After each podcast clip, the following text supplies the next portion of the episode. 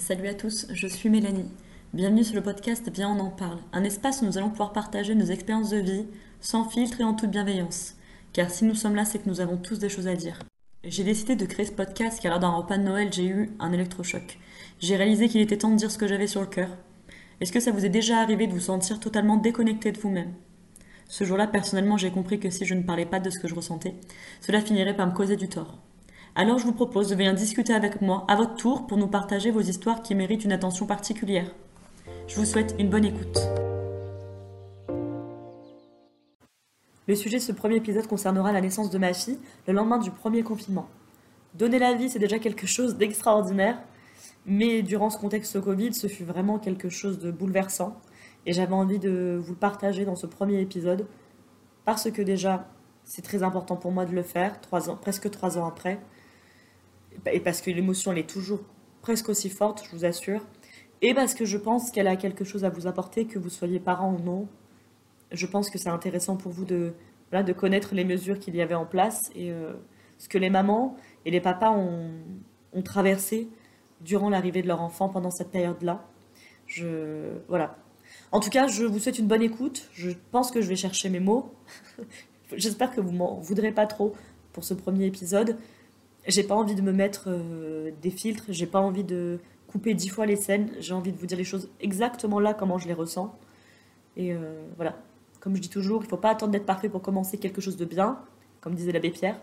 Donc euh, je vais faire, c'est exactement ce que je vais faire aujourd'hui dans ce premier épisode. Je vais vous dire les choses comme elles me viennent, comment je les ressens. Et j'espère que cet épisode vous apportera quelque chose. En tout cas, je vous souhaite une bonne écoute. Pour vous préparer ce premier épisode de podcast, j'ai relu l'article que j'ai écrit à Adèle un mois après sa naissance et j'ai été prise d'une grande émotion. Sincèrement, je ne pensais pas, après tout ce temps, que ça allait me faire autant d'effet de relire ce que je lui avais écrit. Mais ouais, c'était fou donc. Je vais commencer par vous raconter l'arrivée à l'hôpital, le avant et surtout les neuf jours qui ont suivi l'accouchement parce que c'est ces jours-là qui ont été particulièrement uniques à vivre. Donc euh, c'est parti. Nous sommes le 17 mars 2020. Fin de soirée, j'ai très mal au ventre. Je commence à contracter toutes les 5 minutes. Donc je décide d'aller dans la salle de bain. Je me rends compte que je perds du sang. Et je dis à mon mari que je pense que c'est pas normal, qu'il faut aller à l'hôpital. Donc on y va. Sauf que ce 17 mars-là, euh, c'est un mois avant la naissance prévue d'Adèle. Donc euh, voilà, on est particulièrement inquiet. On se dit parce que si, j'accouche ce soir-là, ben, il y a un risque de. Elle sera un peu prématurée. Donc euh, on commence à paniquer, à pas se sentir super bien. On va à l'hôpital. Arrivé à l'hôpital, je suis ouverte à 3, donc le travail a déjà commencé. On, m'informe que je vais être opérée par, euh, en césarienne d'urgence, qu'on ne peut plus attendre, que, là que j'ai pas tellement d'autres choix, si ce n'est peut-être de tenter la voie basse, sachant qu'Adèle était positionnée en, avait une position assise. Autant vous dire que ça aurait été vachement difficile pour qu'elle descende pour que j'arrive à, accoucher. Donc euh, j'accepte la césarienne d'urgence. Vers minuit, je rentre au bloc. Et euh, arrivé au bloc, évidemment, ben, césarienne d'urgence, les papas sont interdits. Donc je me retrouve seule dans une chambre. Je me souviens, elle était verte pomme avec des forts néons. C'était une ambiance loin d'être chaleureuse. Hein. Je, voilà, je me vois seule, allongée. On, me pique le dos. On me fait la anesthésie. Je, je ne sens rien, aucune douleur. Et par contre, au moment où je sens mon corps s'endormir, je fais une crise d'angoisse, je panique parce que je là, je sens plus du tout mon corps. Je, vraiment, c'était la pire sensation que j'ai ressentie, c'était celle-ci pendant l'accouchement. Il y avait, je me souviens, une infirmière qui me tenait la main, Lucie. Et euh, heureusement qu'elle a eu les mots doux, en fait, pour me pour m'apaiser à l'instant T, parce que ce, ça a été vraiment, vraiment corsé. Et euh, après cette crise d'angoisse, je, me calme, parce que quand même l'anesthésiste me dit que si je me calme pas, il m'endormira totalement. Donc je me dis voilà qu'il y, a quand même mieux pour rencontrer ma fille pour la première fois que d'être dans le gaz. Du coup, je, je réussis à me calmer. la césarienne se, fait, minuit 55, Adèle naît, on entend son premier cri, c'était fou. Voilà, je vais essayer de pas vraiment... je vais essayer de pas pleurer pour vous raconter... Euh, pour vous, vous raconter ça, mais voilà, je vais me mettre sur pause si je sens que j'ai envie de pleurer. Donc Adèle née, je lui fais un bisou, je trouve qu'elle sent très bon, qu'elle est très belle. je vais pas vous mentir, je sais pas si on est très objectif à cet instant, mais pour moi c'était la plus belle chose du monde. Et là, elle part par contre directement au premier étage pour euh, avoir une assistance respiratoire parce qu'elle a fait un petit peu de tachycardie elle aussi. Du coup, il l'emmène euh, pour, euh, pour la brancher. Et pendant tout ce temps-là, en fait, elle va se retrouver avec Adèle, avec, Adèle, avec Baptiste pendant, je sais plus, je crois que c'était 2-3 heures, pendant que moi je suis en salle de réveil et qu'ils essayent justement de réveiller mon utérus. Ça aussi, cette manip, elle m'a fait super mal. Je vois les infirmières m'appuyer sur le bas-ventre et dire que mon utérus ne réagissait pas. Voilà, ça, je pense que c'est un petit truc technique, mais euh, quand, on a, quand on accouche par césarienne, notre, euh, notre utérus, il est un peu comme endormi. Hein. Il n'a pas compris tout le travail qui se passait. Et euh, du coup, bah, pour le faire réagir, elles appuient dessus et ça fait un petit peu mal. Donc voilà, mis à part cette sensation désagréable, ben, l'opération en elle-même s'était plutôt bien passée. Arrivé, il était environ 4h, 4h30 du matin. On a attendu Adèle, mais on nous a dit que finalement elle arriverait euh, que demain matin, enfin que dans la matinée du coup. Donc Baptiste est reparti se reposer, moi aussi. Il est revenu le lendemain, il était 10h à peu près. Il m'a aidé à faire mes, euh, mes, premiers soins, ma première douche. Autant dire que je ne pouvais pas bouger avec la césarienne, je ne tenais pas debout. C'était compliqué. Mais ça allait, j'avais pas très très mal. Et euh, fin de matinée, là, l'équipe médicale qui rentre, je sais plus combien ils étaient, 3 ou 4. Et on se dit, waouh, attends, a qu'est-ce qui se passe? Il y a un truc grave, euh, pourquoi ils rentrent tous? Enfin, pourquoi il y a autant de monde dans la chambre? Et là, euh, le médecin, je crois, nous dit écoutez, je ne sais pas si vous le savez, mais hier soir, il y a eu les annonces du, gouvernement et nous sommes confinés. Il y, a, le Covid euh, dans le monde, donc du coup, on va devoir rester, on va devoir tous être confinés. Et là, il nous dit mais les familles ont déjà été interdites quelques semaines plus tôt quelques jours plus tôt. Mais là, les papas, malheureusement, eux non plus, ne pourront pas rester dans, la chambre avec vous. Et il disait à Baptiste, ben, votre femme et votre fille resteront ici 15 jours. Et là, on se regarde, et je me souviens qu'on, on n'a pas capté tout de suite ce qui se passait. Déjà, le Covid, euh, pour nous, c'était quelque chose de vraiment. Euh, enfin, je sais pas, c'était encore lunaire, hein, vraiment ce.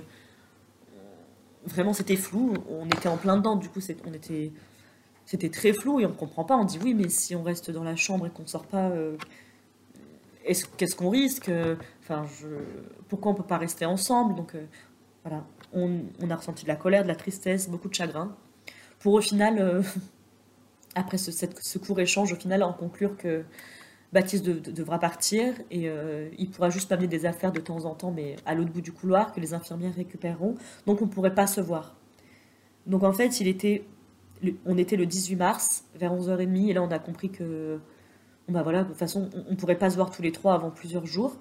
On n'avait pas encore fait cette première rencontre, je l'avais, Adèle, je l'avais pas porté sur moi, Baptiste non plus, enfin, on n'avait encore rien vécu des premiers instants déjà qu'on vit a priori à l'arrivée d'un enfant, du coup, euh, on était renversés, on était même dévastés par, euh, par cette annonce, donc euh, je me souviens d'ailleurs que Baptiste est parti assez vite, parce qu'on avait ressenti comme comme de l'urgence, vraiment, c'était pas possible, il pouvait pas rester, du coup, il est parti.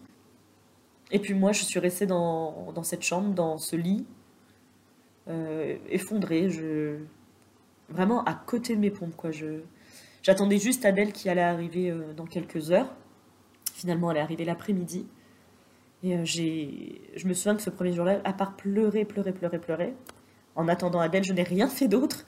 J'ai appelé ma famille, mais bon, comme, comme vous en doutez, personne ne pouvait vraiment nous réconforter. C'était tellement fou, tellement inédit. Enfin, personne n'avait vécu ça avant, donc euh, personne n'avait les mots et nous non plus. Voilà.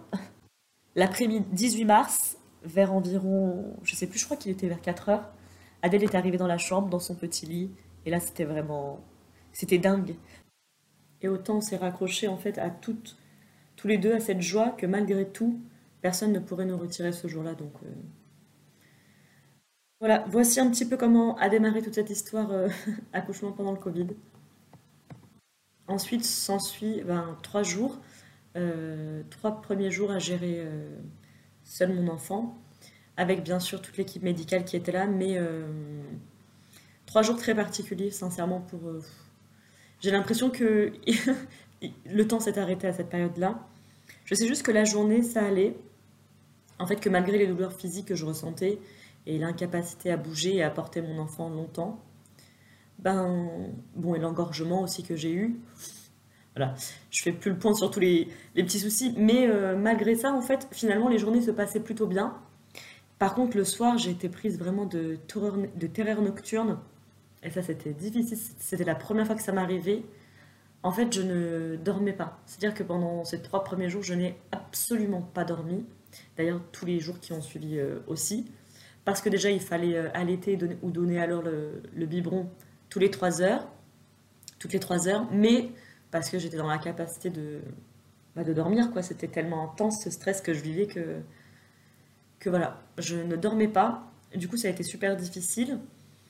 Euh, mais au bout, pour vous, je vais essayer de vous resituer, mais je sais que c'est un petit peu flou, mais les trois premiers jours qui ont suivi euh, la naissance d'Adèle, voilà, c'est juste euh, le flou. Je fais, tout ce qu'il faut, je, je, me mets en mode automatique, on va dire, ces trois jours.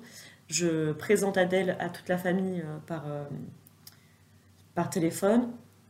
Et là, au bout du troisième jour, on va faire son premier bain. Et euh, ce jour-là a été très particulier parce que. Donc voilà, c'était le premier bain d'Adèle. Je tenais pas beaucoup debout, je devais me mettre sur une chaise. J'avais déjà l'impression de ne pas pouvoir vraiment vivre cet instant. Mais voilà, je me, disais que j'allais le filmer, que j'allais euh, l'envoyer à, son papa, que ça allait être top. Et en fait, pendant le bain, euh, Baptiste avait pu nous apporter des affaires à l'entrée de l'hôpital. Et, euh, là, au loin, une sage-femme me dit bah, Faites-lui coucou au loin, si vous voulez, faites un pas en, dehors de la chambre. quoi. Il est au bout du couloir. Et là, au moment de sortir de la chambre, je le vois au bout du couloir et je m'effondre. Je trouve ça extrêmement difficile. Pendant en fait qu'on est en train de faire le premier bain de notre enfant, bah, lui ne peut pas le faire. Et du coup, ça m'a brisé le cœur. Et je, et je me souviens, je suis rentrée dans la chambre, j'ai dit à la sage-femme que je pouvais plus, que, enfin, que je pouvais plus rester comme ça, que, que c'était pas possible. Quoi. Et là, euh, comme on était au rez-de-chaussée, on avait des fenêtres avec des grands stickers. Elle a décidé de déchirer le sticker qui était sur la vitre. Et elle m'a dit, bah, appelez votre mari, on va, on va faire une présentation, euh, malheureusement à travers la vitre, mais au moins vous pourrez, enfin vous voir tous les trois. Et ce moment, en fait, je me souviens qu'il était aussi beau que difficile. Et euh, j'ai porté du coup Adèle après le bain. J'ai dit à Baptiste, reviens, reviens, euh, mets-toi derrière la vitre, je vais te montrer Adèle en vrai, on va se voir et tout. En y repensant, quand même, c'est vachement dingue. c'est toujours chargé en émotions.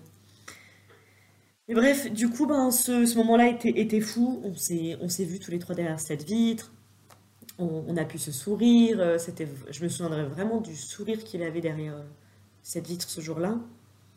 Et euh, je me souviens aussi de la douleur que j'avais de, de rester debout.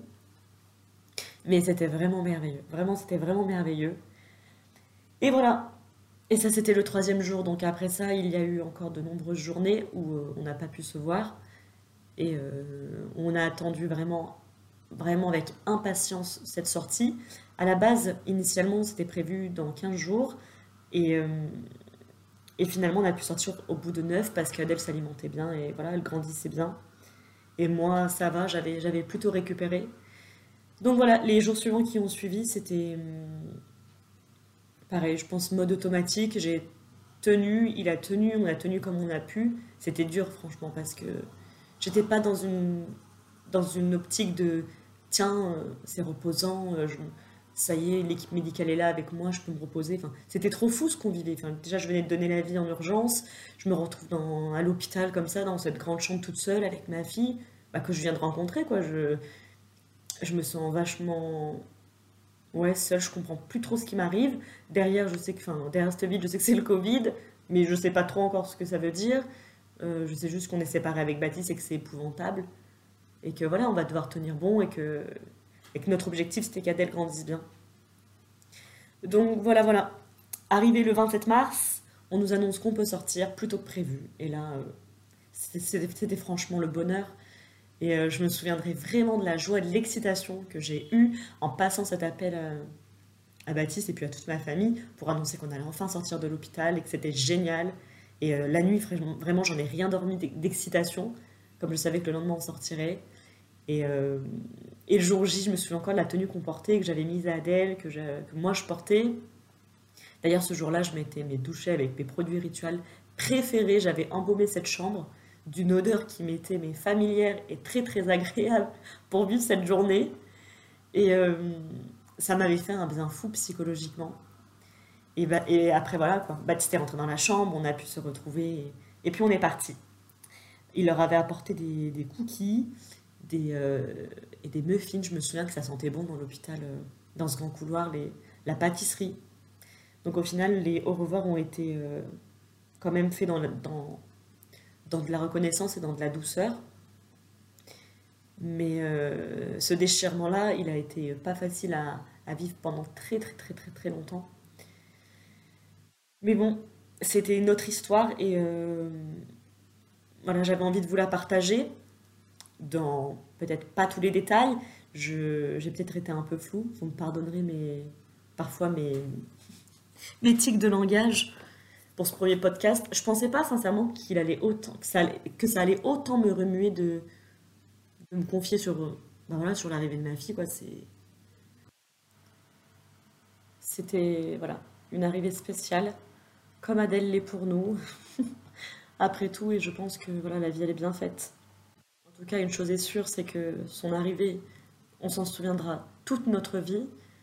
Et et que je crois que on l'a vécu avec quand même beaucoup de confiance et de ouais de confiance je dirais parce que malgré la peine qu'il y a eu on a eu beaucoup d'amour dans cette on a mis beaucoup d'amour dans cette situation pour voilà enfin tenir le coup pour moi à, ce stade là quand on nous disait mais je ne sais pas comment vous faites ou comment vous avez fait mais en fait franchement quand on n'a pas le choix on fait c'est une question d'ailleurs qu'on ne se pose même pas. Hein. Comment je vais faire je, pense qu'on a fait du mieux qu'on pouvait. On a voilà, mais sûrement que ça fait perdre la tête et que c'est difficile. Mais si c'était à refaire, de toute façon, je pense pas que j'aurais aimé que l'histoire soit différente parce que elle m'a enseigné énormément de choses cette arrivée-là. Et pour, sur plein de choses personnelles encore, euh, je J'en parle pas trop aujourd'hui. Pourquoi c'est si. Pourquoi cette arrivée-là, est encore plus spéciale Parce qu'elle en a décanté plein, plein de choses. Ça fera sûrement l'objet de, futurs épisodes. Mais voilà, aujourd'hui, c'est c'est pas le sujet. En tout cas, je vous remercie vraiment d'avoir pris le temps d'écouter notre histoire, d'écouter cette arrivée. Je vous invite à la partager si, si vous connaissez d'ailleurs euh, des personnes à qui ça pourrait intéresser d'écouter cette histoire, des personnes qui ont vécu aussi un accouchement pendant le Covid, ou pas d'ailleurs, parce que c'est toujours enrichissant. Et je vous invite aussi à me, à me rejoindre sur, euh, sur Instagram, sur mon Instagram Bien On en parle. Si vous avez envie de me laisser un commentaire en message privé ou alors sous, une publication, voilà, ça me fera plaisir d'avoir votre, votre retour. C'est pour ça que je fais ce podcast. Hein. C'est autant c'est ça me libère sûrement, mais je le fais, je le fais aussi pour, pour vous qui écoutez ces, ces épisodes. Voilà, donc c'est pour ça que je serai très heureuse d'avoir vos retours.